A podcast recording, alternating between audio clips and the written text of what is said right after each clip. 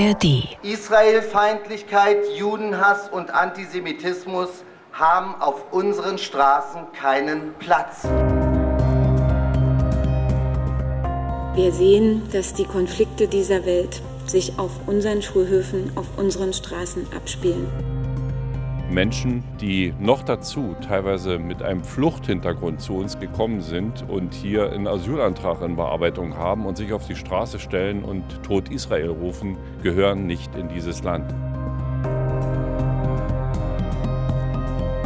Es ist Krieg in Israel und Gaza und das schlägt Wellen auch hier bei uns. Terroristen der Hamas greifen Israel an, ermorden und verschleppen Zivilisten. Israel schlägt hart zurück. Über dem politischen Betrieb hier liegt ein Schatten, die Stimmung ist aufgeheizt. Und damit herzlich willkommen zur RBB 24 Spreepolitik, unserem landespolitischen Podcast für Berlin und Brandenburg. Ich bin Sabine Müller aus der Berliner Landespolitikredaktion und wir versuchen heute, den Spagat hinzubekommen, auf beides zu schauen. Auf die Ausnahmesituation und auf den mehr oder weniger geregelten Politbetrieb mit einer schwarz-roten Regierungszwischenbilanz und mit Schlussfolgerungen aus den Landtagswahlen in Bayern und Hessen. Wir starten mit der Lage in unserer Region nach der Eskalation im Nahen Osten. Während Spitzenpolitiker und viele Bürger Israel ihre Solidarität versichern, gibt es aber auch ganz andere Signale. In Berlin-Neukölln feiern Hamas-Anhänger. Die blutigen Angriffe vor dem Roten Rathaus wird eine Israel-Fahne abgerissen und in den Mülleimer geworfen. Rund um den Hermannplatz und Sonnenallee versammeln sich trotz Demoverbot hunderte Menschen und rufen teils israelfeindliche Parolen. An einer Schule geraten Lehrer und Schüler tätlich aneinander. Über all das möchte ich gern sprechen mit Olaf Sundermeier aus unserem RBB-Rechercheteam. Ein Mann, der sich bestens auskennt mit Extremismus jedweder Couleur. Hallo Olaf. Hallo Sabine. Ich habe die ungefähre Lage in Berlin ja gerade schon beschrieben und dem regierenden Bürgermeister Kai Wegner, dem war es in dieser Woche ganz wichtig, dies hier zu betonen. Nicht alle Menschen mit arabischen Wurzeln feiern derzeit, ganz im Gegenteil. Es ist eine kleine Minderheit. Hat Kai Wegner da recht?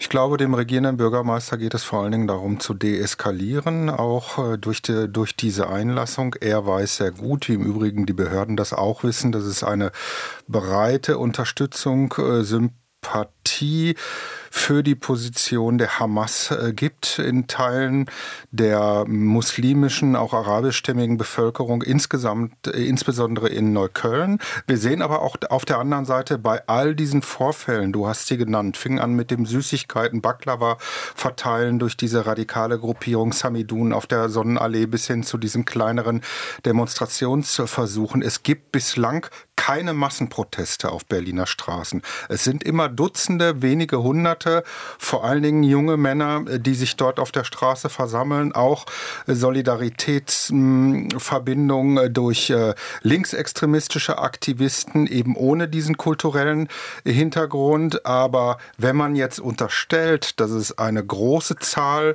Muslime, äh, von Muslimen gibt in, in, in Berlin, insbesondere in Neukölln, diese Position unterstützt und Sympathien für die Hamas hat, dann zeigt es sich zumindest bislang noch nicht auf den Straßen Berlins. Und das ist eine brenzlige Situation gestern, heute, morgen, in der wir uns akut hier befinden in Berlin. Und da ist der regierende Bürgermeister gut beraten, im Übrigen auch alle anderen Entscheidungsträger, da kein weiteres Öl ins Feuer zu gießen, sondern um diese Menschen zu, bewerben, zu werben, die ja wie wir alle Berliner sind. Wenn wir mal auf die Hamas schauen, ähm, wie präsent ist die in Berlin? Der Verfassungsschutzbericht des Landes Berlin weist 100 Mitglieder der Hamas äh, aus. Das ist ja eine verbotene Terrororganisation. Ich glaube 2002 schon verboten äh, in Deutschland äh, durch den damaligen Bundesinnenminister. Diese Leute sind natürlich nach wie vor da in Tarnvereinen, die sich immer wieder zeigen, auch bei den bei der Vielzahl von pro-palästinensischen Demonstrationen, die wir auf Berlins Straßen beobachten. Seit rund drei Jahren haben wir eine hohe Frequenz äh, dieser Demonstrationen und Hamas-Sympathisanten sind überall dort mit dabei. Es gibt Vorfeldorganisationen, Vereine aus dem Umfeld äh, der, der Hamas. Ich würde sagen, das sind mehrere hundert Menschen, die sich dort zusammenfinden. Wir dürfen nicht vergessen, dass wir sehr viele palästinensischstämmige Menschen in Berlin haben, die auch seit den 70er Jahren über den Bürgerkrieg im Libanon seinerzeit nach Berlin gekommen sind. Und aus dieser Community ergibt sich eine sehr starke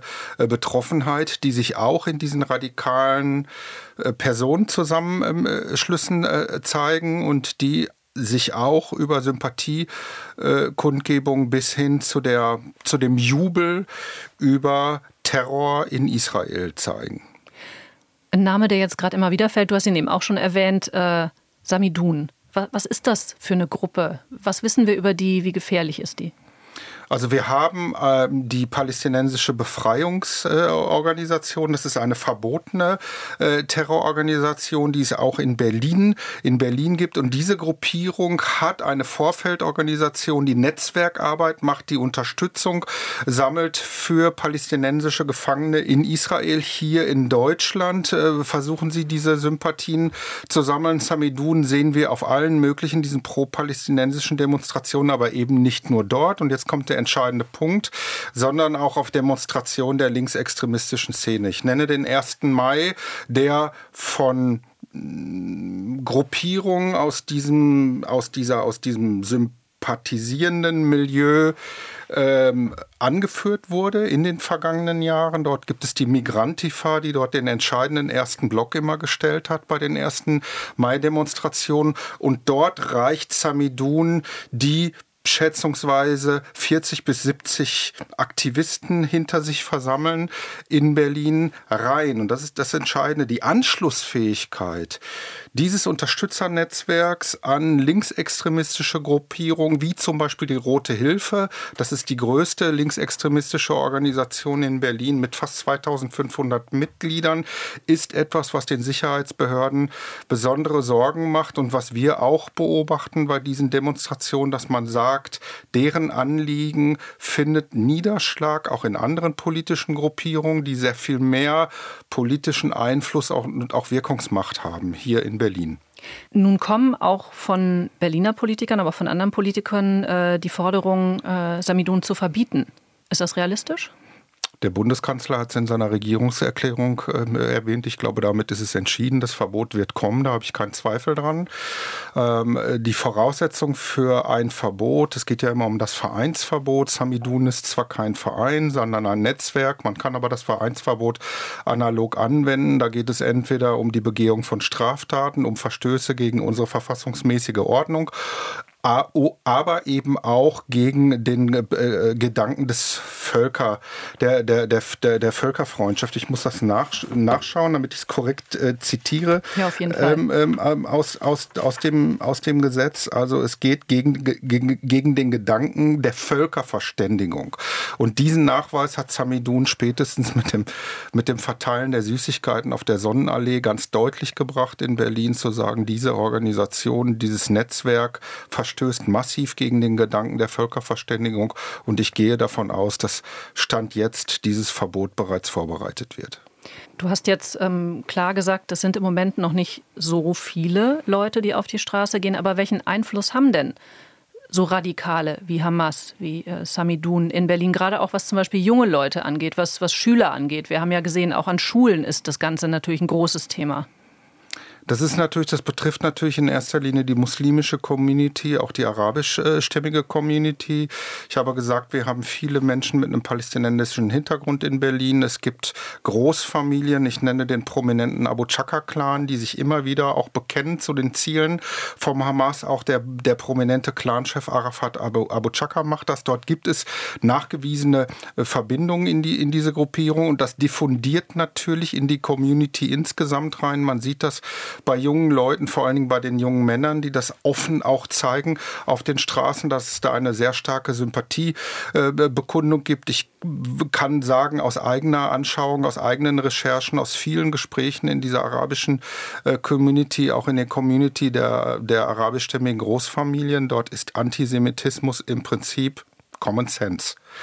Auch die Feindlichkeit gegenüber Israel, der Gedanke, dass Israel ins Meer zu verschwinden hat, dass man von einem Großpalästina äh, träumt, auf, auch auf dem Staatsgebiet des jetzigen Israel, dass man das Existenzrecht Israels abspricht. Das sehen wir auch in Teilen der, der linken Szene, die auch diese Slogans übernimmt, from the river to the sea. Das hören wir auch beim, äh, beim, beim 1. Mai. Ich glaube, dass das sehr eine, eine sehr, sehr verbreitetes äh, Narrativ ist, auch über die mh, arabische Community hinaus, insbesondere in Teilen ähm, äh, der außerparlamentarischen Linken in Berlin.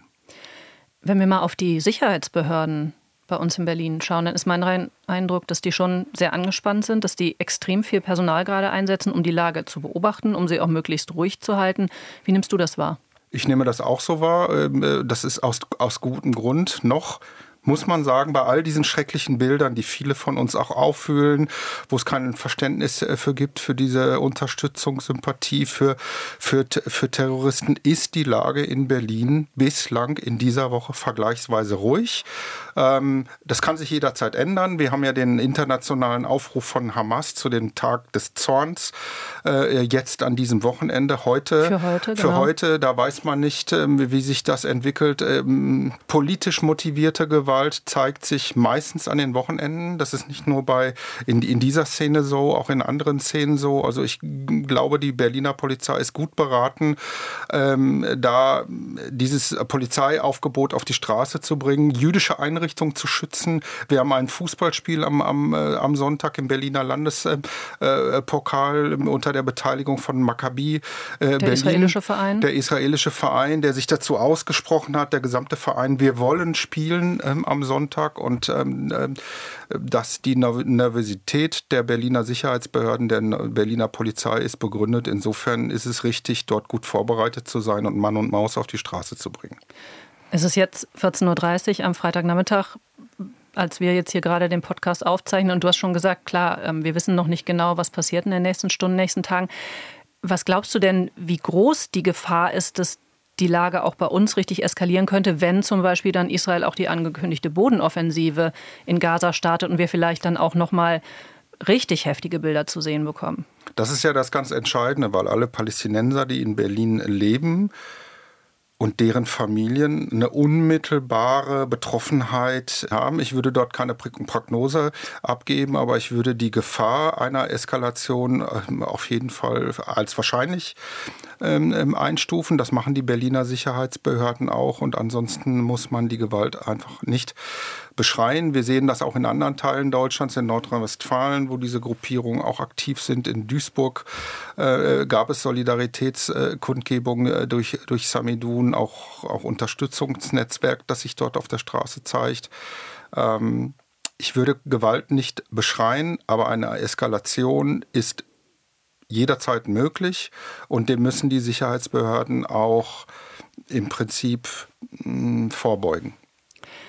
Prognosen sind immer schwierig. Ich würde aber mal eine machen, von der wir, glaube ich, ausgehen können, dass sie zutrifft. Das Thema hat uns im Podcast nicht zum letzten Mal beschäftigt und äh, ihr im Rechercheteam bleibt natürlich auch dran. Danke dir, Olaf, für die Infos. Danke dir. Jetzt machen wir thematisch einen ganz harten Schnitt. Genauso hart, wie das auch Berlins Spitzenpersonal am Dienstag machen musste, nämlich von Israel zur schwarz-roten Regierungszwischenbilanz. Man kann das ein bisschen überschreiben mit den Worten, jetzt geht's. Dass die äh, damals angemeldeten Punkte sämtlich auf den Weg gebracht, mitunter auch bereits äh, umgesetzt sind. 166 Tage regiert, 166 Tage ist faktisch nichts passiert. Dorit Knieling ist jetzt bei mir, meine Kollegin aus der Berliner Landespolitik. Hi Dorit. Hallo. Unsere Zahl der Woche ist die 52, weil so viele Punkte standen drin im Sofortprogramm, das CDU und SPD im Juni beschlossen hatten und die sie ganz schnell angehen bzw. Ähm, am besten abarbeiten wollten. 52 also. Oder ist unsere Zahl der Woche vielleicht doch eher die 17? Was hat es mit der 17 auf sich, Dorit? Ja, die 17, das hatten die Grünen herausgefunden oder wollten herausgefunden haben, so muss man es ja besser formulieren. Sie hatten nämlich eine parlamentarische Anfrage gestellt und alle äh, Senatsverwaltungen angeschrieben äh, und aufgelistet, was die da an Punkten vorgesehen hatten und haben äh, Antwort bekommen, aber eben nicht von allen Verwaltungen.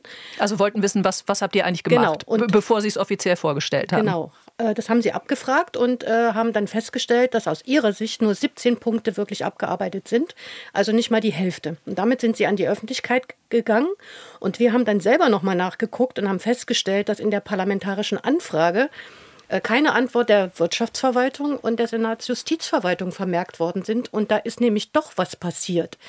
Und das äh, haben die Grünen aber einfach mal nach dem Motto, wenn die uns nicht antworten und sagen, was sie gemacht haben, haben sie wohl nichts gemacht. Genau, so haben sie das interpretiert und ich würde mal sagen, klassisches Eigentor, das hätte man eigentlich wissen können. Zum Beispiel die Taskforce für die Geflüchteten, die hat schon mehrfach getagt. Das haben sie verbucht, gibt es nicht. Das hat mich schon sehr gewundert. Und bei der Wirtschaftsverwaltung ähm, ist ja auch ganz viel rausgegangen. Unter anderem hat Frau Giffey ja bekannt gegeben, die Solarpaneele, alles Solar Plus, so heißt dieses Programm, darf jetzt auch auf Eigenheim und in Kleingarten angewendet werden. Und sie hat einen Gründerinnenbonus ähm, verabschiedet. Also das ist alles mit Haken zu versehen und das ist bei den Grünen überhaupt nicht aufgefallen, dass mhm. das wirklich existiert. Also die Zahl 17, die stimmt auf keinen Fall. Du warst ja dann auch bei Werner Graf, dem grünen Fraktionschef im Abgeordnetenhaus, hast ihn dazu befragt. Da hat er die Zahl 17 schon nicht mehr genannt, aber ähm, war trotzdem noch ziemlich markig drauf. Wir können mal kurz reinhören. Der Senat hat seine Backen sehr weit aufgeblustert, hat 52 Projekte ähm, vorgestellt, die sie im Sofortprogramm hinbekommen wollen. Dafür haben sie noch nicht mal die Hälfte irgendwie hingekriegt. Das ist schon ein sehr erbärmliches Abschneiden bis hierhin. Ich habe das gehört und ich habe mich echt geärgert, weil die Grünen waren ja auch eine der Parteien, die nach ihrem Regierungsausscheiden gesagt haben, wir wollen jetzt wirklich ganz seriöse Oppositionspolitik machen, auch konstruktiv sein. Zumindest in dem Punkt sieht man davon überhaupt nichts, oder? Nein, also das war absolut unseriös, das kann man nicht machen, weil zumindest auch ein äh, Fraktionsvorsitzender, Werner Graf, sollte Zeitung lesen. Und da ist ja auch berichtet worden. Und auch bei uns ist ja weiträumig berichtet worden, was der Senat alles schon abgearbeitet hat. Also das war bestimmt kein Pluspunkt in einer guten Oppositionsarbeit. Und da kommt ja auch noch dazu, dass sie fast jede Pressemitteilung, die sie rausgeben, immer mit Rückwärtskoalition äh, beschreiben. Und ich finde, irgendwann sollte man mit sowas dann auch mal aufhören. Du hast jetzt schon ein bisschen drauf geguckt, ähm, was äh, erledigte Punkte sind aus diesem Sofortprogramm. Man muss aber, glaube ich, auch, nachdem jetzt die Grünen so kritisiert haben, mal sagen, in Richtung Senat, da war schon auch teilweise heiße Luft drin, oder? Also mein Paradebeispiel ist immer, dass sich der neue Kultursenator, also immer noch recht neue Kultursenator Giugialo da reingeschrieben hatte, die Durchführung des Kultursommers, wo ich sagen würde, Leute, das ist eure Alltagsarbeit. Ihr macht da einfach was, wovon die Leute erwarten, dass ihr es in eurer ganz normalen Arbeit erledigt. Ja, zum Beispiel der, der Landeshaushalt für die kommenden Jahre 2024, 2025, dass der vorgelegt wird und ins Abgeordnetenhaus eingebracht werden muss, das ist ja wohl zwingend, weil der muss ja bis zum Ende des Jahres verabschiedet werden. Also dass, äh, dass man das jetzt hinstellt, als wäre das jetzt also ein Sonderpunkt, sondern das ist wirklich Alltagspolitik, weil wenn der nämlich nicht eingebracht worden wäre und nicht bis zum Ende des Jahres verabschiedet worden wäre, dann rutschen wir nämlich in die vorläufige Haushaltsordnung. Das heißt, oder Haushaltsführung heißt es, glaube ich, genau korrekt. Dann wird nämlich gesperrt und dann gibt es keine Ausgaben. Also dann nur noch die wirklich verpflichtenden sind und nicht mehr die man freiwillig gibt. Und das will ja kein Mensch. Also von daher war klar, dass sie das sowieso schnell machen mussten. Ja, das ähm, war zwingend. Genau, wenn wir nochmal auf die Inhalte gucken, müssen wir, glaube ich, auch dazu sagen, dass Sie ja tatsächlich in der Senatssitzung am Dienstag noch ein paar letzte Punkte reingedrückt haben, also dass Sie die gerade auch noch mit reinbekommen haben und mitzählen konnten bei Ihren Punkten, die Sie abgehakt haben.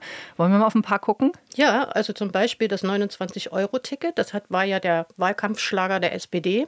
Das haben Sie tatsächlich erst am äh, Dienstag noch verabschiedet, dass das kommen soll ab äh, kommenden Jahr. Da muss man aber natürlich auch dazu sagen, es gab zähe Verhandlungen mit dem Verkehrsverbund Berlin-Brandenburg, weil die Brandenburger ja nun gar nicht amused waren, dass Berlin diese Insellösung äh, machen wird, dass es nur in Berlin gilt, also auch nur AB. Und das ist auch ein Kritikpunkt, der aus der Opposition kommt, dass man dieses 29-Euro-Ticket ähm, jetzt nur in Berlin stattfinden lassen wird.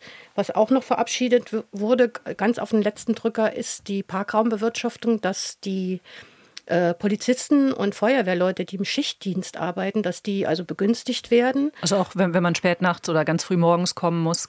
Ja, das war auch so eine Ausnahmeregelung, die war ja immer gewünscht von den Polizisten, weil die gesagt haben, jetzt sind wir schon im Schichtdienst und dann sollen wir auch noch Parkraumbewirtschaftung äh, betreiben, also auch noch Parkplätze bezahlen. Das ist auch erst am vergangenen Dienstag verabschiedet worden. Muss aber ehrlich gesagt auch wirklich mit rein. Ich meine, Iris Spranger, die äh, Innensenatorin, die immer von meiner Polizei und meiner Feuerwehr ja. redet, also wenn das nicht drin gewesen wäre, wäre peinlich gewesen. Das wäre sehr peinlich geworden, das stimmt. Lass uns mal drauf gucken, die Sachen, die Sie tatsächlich nicht geschafft haben, ähm, die Ziele, die gerissen wurden, weil da sind ja auch ein paar drin, die für die Menschen hier in Berlin wirklich wichtig gewesen wären. Schauen wir mal Digitalisierungsziele. Oh ja. Da musste ja der ähm, Regierungschef oder Senatschef Kai Wegner eingestehen, dass die Digitalisierung nicht klappt. Es sollte ja ab 1. Oktober möglich sein. Ein Teil der Digitalisierung würde Kai Wegner, ja. glaube ich, sagen. Nicht die Digitalisierung klappt. Na, nicht, immerhin, ne? er hat es zur Chefsache gemacht. Da mhm. muss er natürlich jetzt auch liefern. Darin wird er gemessen werden. Also ab 1. Oktober sollten ja Um- und Anmeldungen digital gemacht werden können. Das passiert nicht und er konnte jetzt auch nicht sagen, wann das kommt. Und das ist ja auch wirklich eine beträchtliche Zahl. Ich habe mal nachgeguckt, das sind über 600.000 An- und Ummeldungen pro Jahr, äh, die man hätte digital machen können. Ähm, Was dann Zeit gespart hätte vor ja, Ort in den Bürgerämtern, ne? eine Menge äh, Holz. Personal entlastet hätte. Hätte, hätte, hätte, kommt aber jetzt erstmal nicht. Wir müssen warten wann das nun umgesetzt wird. Mhm. Was mir wirklich auch sehr aufgefallen ist, dass beim Thema Geflüchtete, du hast es eben schon gesagt, klar, die Taskforce wurde eingesetzt, die trifft sich jetzt auch sehr regelmäßig, aber da standen ja auch sehr konkrete Ziele drin in diesem Sofortprogramm. Da stand zum Beispiel drin, dass man das Landesamt für Flüchtlingsangelegenheiten entlasten will. Die haben ja wirklich ganz große Personalnot, die haben im Moment nur einen kommissarischen Chef. Da stand auch drin, dass man mit den Bezirken ähm, Einigungen erreichen will ähm, über die gleichmäßige Verteilung und so der Flüchtlinge, dass man da auch stärkere Anreize schaffen will, damit die eben Unterkünfte, Flächen bereitstellen. Da ist man nicht wirklich weitergekommen. Da ist man nicht so wirklich weitergekommen. Es gab zwar einen Gipfel, auch mit den Bezirken, aber ich kann mich jetzt gar nicht daran erinnern, ob die sich wirklich auf irgendetwas geeinigt haben. Das Einzige, was wir erfahren haben beim Termin im Aufenthaltszentrum oder Ankunftszentrum Tegel, dass das Landesamt für Flüchtlingsangelegenheiten um 27 Leute aufgestockt wird. Die sind also jetzt schon zugesagt weil der amtierende Leiter des ähm, Landesamtes, äh, Assis Boskort, gesagt hat, er kann noch ja kurz auch, sagen, der ist Staatssekretär, ne? Staatssekretär bei der Sozialsenatorin, ist jetzt beides. Mhm. Amtes, genau. Ähm, der hat gesagt, er kann ja auch nicht jeden nehmen. Also es war bisher gängige Praxis, wie er gesagt hat. Äh, man schreibt mal die Bezirke an und sagt, habt ihr jemanden übrig? Und dann wird jemand geschickt, den er aber gar nicht gebrauchen kann, weil der nicht eingearbeitet ist, weil der von der Materie keine Ahnung hat. Dann sieht das zwar auf dem Papier gut aus, aber in Wirklichkeit bringt es gar nichts. Und er appellierte, dass diese Praxis unbedingt geändert werden muss und sieht auch den Bund in der Pflicht, ähm, weil ja Berlin eine Riesenarbeit leistet, dass auch die Leute abstellen. Was Kai Wegner ja noch angekündigt hat, war, dass es jetzt relativ zeitnah eine neue Spitze für das Landesamt für Flüchtlingsangelegenheiten geben soll. Schauen wir mal, wann das kommt. Was ich auch noch deutlich fand in seinen Aussagen, als es um die Frage ging, was ist denn eigentlich mit den Bezirken? Wenn die jetzt nicht so wahnsinnig kooperationswillig sind, wenn es darum geht, eben Flächen oder Gebäude bereitzustellen, wo dann Flüchtlinge einziehen können in die Gebäude oder neue Flüchtlingsunterkünfte gebaut werden können, hat er ziemlich deutlich gesagt, ich will das eigentlich nicht, aber wir müssen dann auch über Beschlagnahmung nachdenken. Das war eine Ansage. Das war eine Ansage, aber man muss sich ja auch mal vor Augen führen. Wir haben ja die Zahlen gehört, als wir dort in, in diesem Ankunftszentrum Tegel waren. Das kostet monatlich 35 Millionen Euro, weil man muss ja bedenken, da gibt es unglaublich viel Security, da gibt es ein Catering und wenn man Hostels und Hotels anmieten würde oder äh, diese modularen Unterkünfte bauen würde, das würde deutlich billiger werden. Also zum Beispiel so ein Muff, so eine modulare Unterkunft, würde rund 16 Millionen kosten, aber die wäre dann eben dauerhaft da. Ähm, also es wäre eine deutliche Einsparung. Deswegen ist es dringend notwendig, dass man sich da wirklich zusammensetzt und sich auch einigt. Auf einen Punkt würde ich gerne noch eingehen, äh, Dorit. Da, ähm, der stand auch drin im Sofortprogramm, wo schon völlig klar war, dass das nichts wird, sozusagen mit einem abgeschlossenen Punkt äh, bis Anfang Oktober. Das war der äh, Kauf des Fernwärmenetzes, den Berlin ja gerne betreiben möchte. Ja, also da hat ja der äh, Finanzsenator Stefan Ehmers etwas kryptisch äh, darauf reagiert auf die Frage. Er sagt, das ist im Gange sozusagen. Es gibt Meilensteine, die da abgearbeitet werden. Aber, aber die man bisher nur nach innen kommunizieren ja, kann. Ja, ja, aber na, das sind natürlich ganz fragile Verhandlungen. Vattenfall ist natürlich in einer starken Position, äh, kann natürlich verhandeln, äh, den Kaufpreis äh, in die Höhe treiben, weil Berlin will ja unbedingt die Fernwärme zurückkaufen, äh, um alles zusammenzuführen, also Strom, Wasser, die kritische Infrastruktur, alles zusammen zu haben und das auch alles besser steuern zu können. Und das geht ja um Milliardenbeträge. Dass er da nicht sagt, juhu, wir sind kurz vor der Unterschrift äh, und wir kriegen das jetzt, das kann ich gut nachvollziehen. Dann können wir, glaube ich, festhalten, klar, die erste Zwischenbilanz von Schwarz-Rot ist gezogen und wir nehmen mal auf unsere Merkliste mit. Es gibt mindestens zwei Themen, wo wir dann hoffentlich bald wirklich Ergebnisse für die Stadt vermelden können, nämlich einmal eine neue Spitze für das Landesamt für Flüchtlingsangelegenheiten und eine Ansage darüber, ob Vattenfall tatsächlich mit Berlin über den Kauf der Fernwärme verhandeln will. Liebe Dorot, vielen Dank für die Infos. Immer gerne. Vielen Dank. Unser letztes Thema im Podcast ist eins, das in Berlin wegen der ganzen Israel-Aufregung ziemlich unterging, aber nicht in Brandenburg, da war das anders. Es geht um die Ergebnisse der Landtagswahlen in Hessen und Bayern und mögliche inhaltliche Konsequenzen daraus. In den beiden Ländern gab es ja klare Wahlsiege für CDU und CSU. Es gab Abstürze für die SPD und eine deutlich erstarkte AfD. In Hessen holte die Partei sogar das beste Ergebnis jemals in einem westdeutschen Bundesland und kam auf Platz zwei. Mit wem könnte man besser darüber reden, was das mit Brandenburg macht, als mit Amelie Ernst aus der Landespolitik in Potsdam? Hallo Amelie. Hallo Sabine. Wie hast du denn die Wahlnachlese erlebt? Ist da die Brandenburger Politik jetzt in Aufruhr?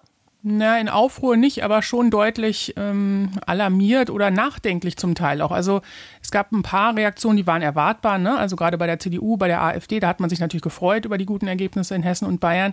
Auf der anderen Seite natürlich sehr ernüchtert ähm, die anderen Parteien, die Linke, aber vor allen Dingen auch die SPD. Und dann ist auch ein bisschen was passiert, was vielleicht nicht so zu erwarten war. Man hat es nicht einfach analysiert, sondern man merkte dann direkt nach dieser Wahl, Anfang der Woche gleich, dass Dietmar Wolke, der Ministerpräsident, das Ganze zum Anlass genommen hat, ähm, aktiv zu werden und sich sehr deutlich zu äußern beim Thema Migration, Vorschläge zu machen. Und das war jetzt in den letzten Monaten eher nicht so, dass Dietmar Wolke wirklich nach vorne getreten ist und gesagt hat, so und so und so machen wir das jetzt mal, sondern das war eher eine abwartende Politik. Und ich glaube, die ist jetzt durch diese Wahlergebnisse nochmal in eine ganz andere Richtung geschoben worden, nämlich im Sinne von, wir müssen da jetzt mal ähm, aktiv Politik machen und nicht warten, bis die anderen mit dem Thema um die Ecke kommen.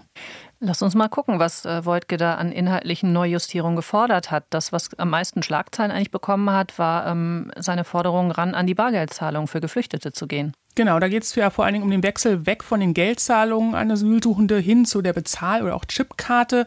Mit der könnten dann die Menschen vor Ort nur noch in bestimmten Läden einkaufen. Und der Gedanke dahinter oder auch die Argumentation ist ja, naja, das ist ein Anreiz, wenn es hier Geld gibt in Deutschland, dann kommen immer noch mehr und noch mehr Menschen. Und dann, wie gesagt, äh, war es bemerkenswert, dass Dietmar Woidke da äh, selbst Anfang der Woche gesagt hat, das ist jetzt äh, nicht mehr die Zeit für Geldzahlung, wir müssen ein anderes System finden, eben diese Bezahlkarte, auch mit diesem konkreten Vorschlag um die Ecke kam, das war schon überraschend. Und äh, das kam gut an, zumindest bei einem Koalitionspartner, bei der CDU nämlich und beim Innenminister Michael Stübgen von der CDU. Da war man sich sehr schnell einig, dass man also da äh, einen Weg finden muss oder zumindest einen Vorschlag mal auf den Tisch legen muss, um ähm, irgendwie einen Hebel zu finden, dass vielleicht auch deswegen weniger Menschen kommen.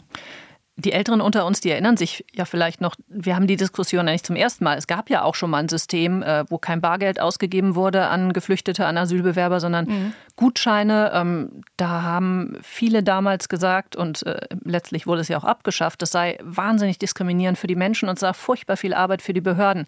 Wir mhm. reden jetzt aber nicht mehr zumindest genau über dieses System. Nee, also das muss man auch wirklich immer genau auseinanderhalten. Ne? Wenn es darum geht, zurück zum Sachleistungsprinzip, das ist nochmal ein breites Spektrum.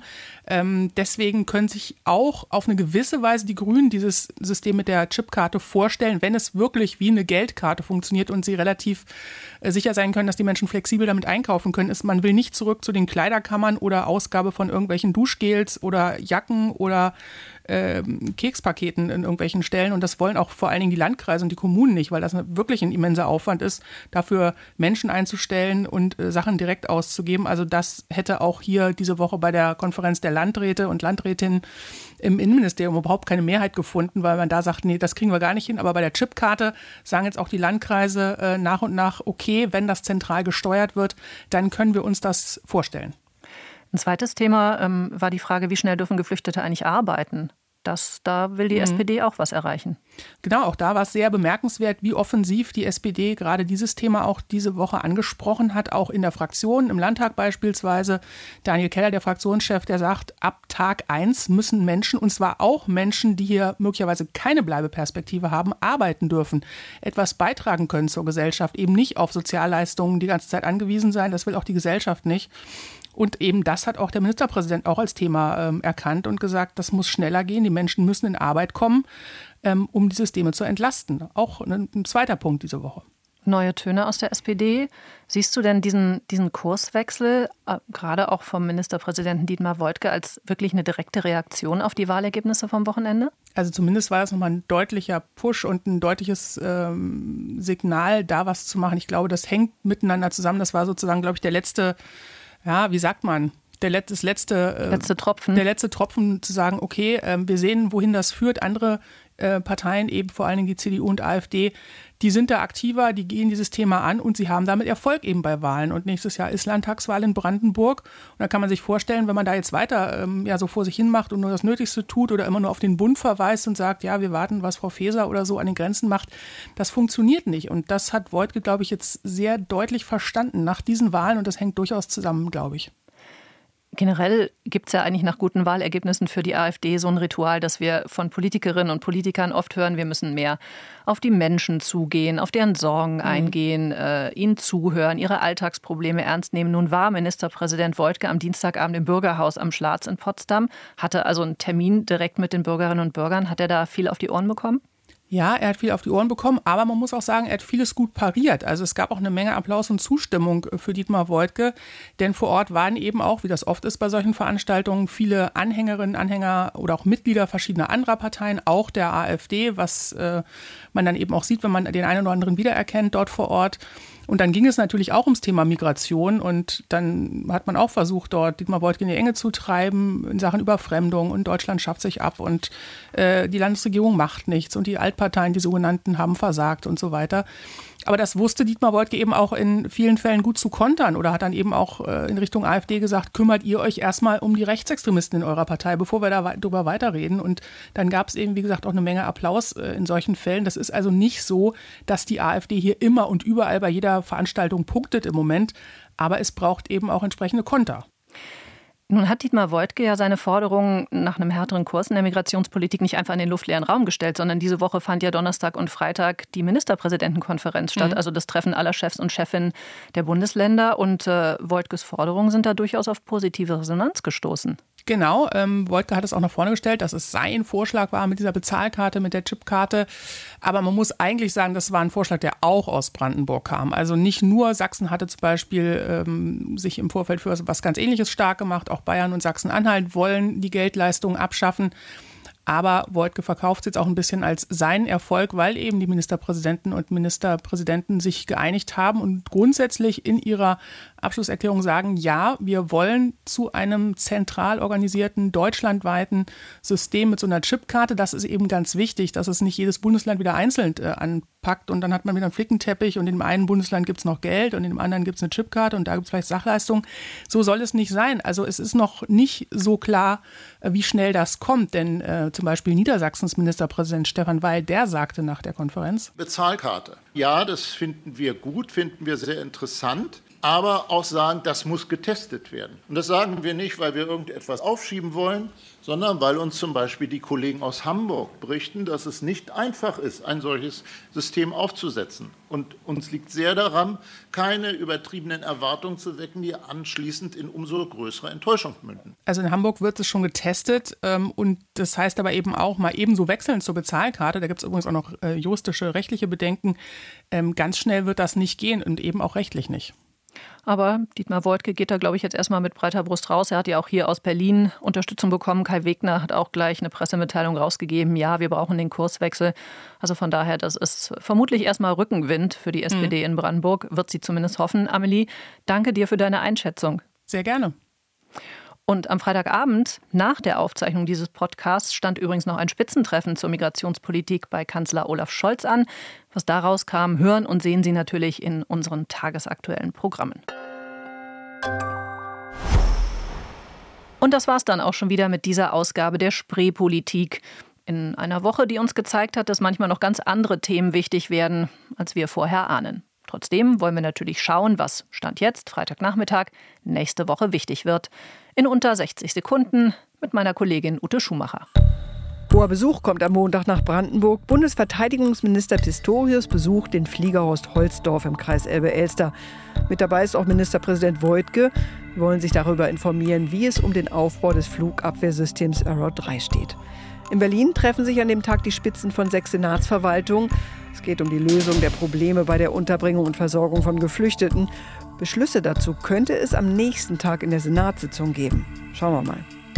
Der Brandenburger Landtag diskutiert dann am Mittwoch auf Antrag der CDU über die Speicherung von Kohlendioxid im Untergrund als Technologie gegen den Klimawandel. Es gibt natürlich noch mehr Themen, die Vorwürfe gegen Tesla beispielsweise. Darum geht es am Donnerstag. Der Landtag in Brandenburg tagt übrigens drei Tage. In Berlin trifft sich das Abgeordnetenhaus traditionell lediglich an einem Tag, und zwar am Donnerstag. Worum es da gehen soll, wird allerdings noch nicht verraten. Bisschen Spannung muss schon sein. So, und ganz zum Schluss hätte ich noch eine Podcast-Empfehlung für Sie. Eine der vielen Facetten der Eskalation im Nahen Osten beleuchten die Kolleginnen und Kollegen von Welt macht China. Sie schauen in dieser Woche auf die Rolle Chinas in diesem Konflikt. Den Podcast Welt macht China finden Sie in der ARD Audiothek, genau wie natürlich auch die Spreepolitik. Falls Sie übrigens Anregungen, Fragen, Kritik an uns haben, bitte immer her damit. Sie erreichen uns unter spreepolitik.rbb-online.de. Ich bin Sabine Müller und sage Danke fürs Zuhören in dieser Woche.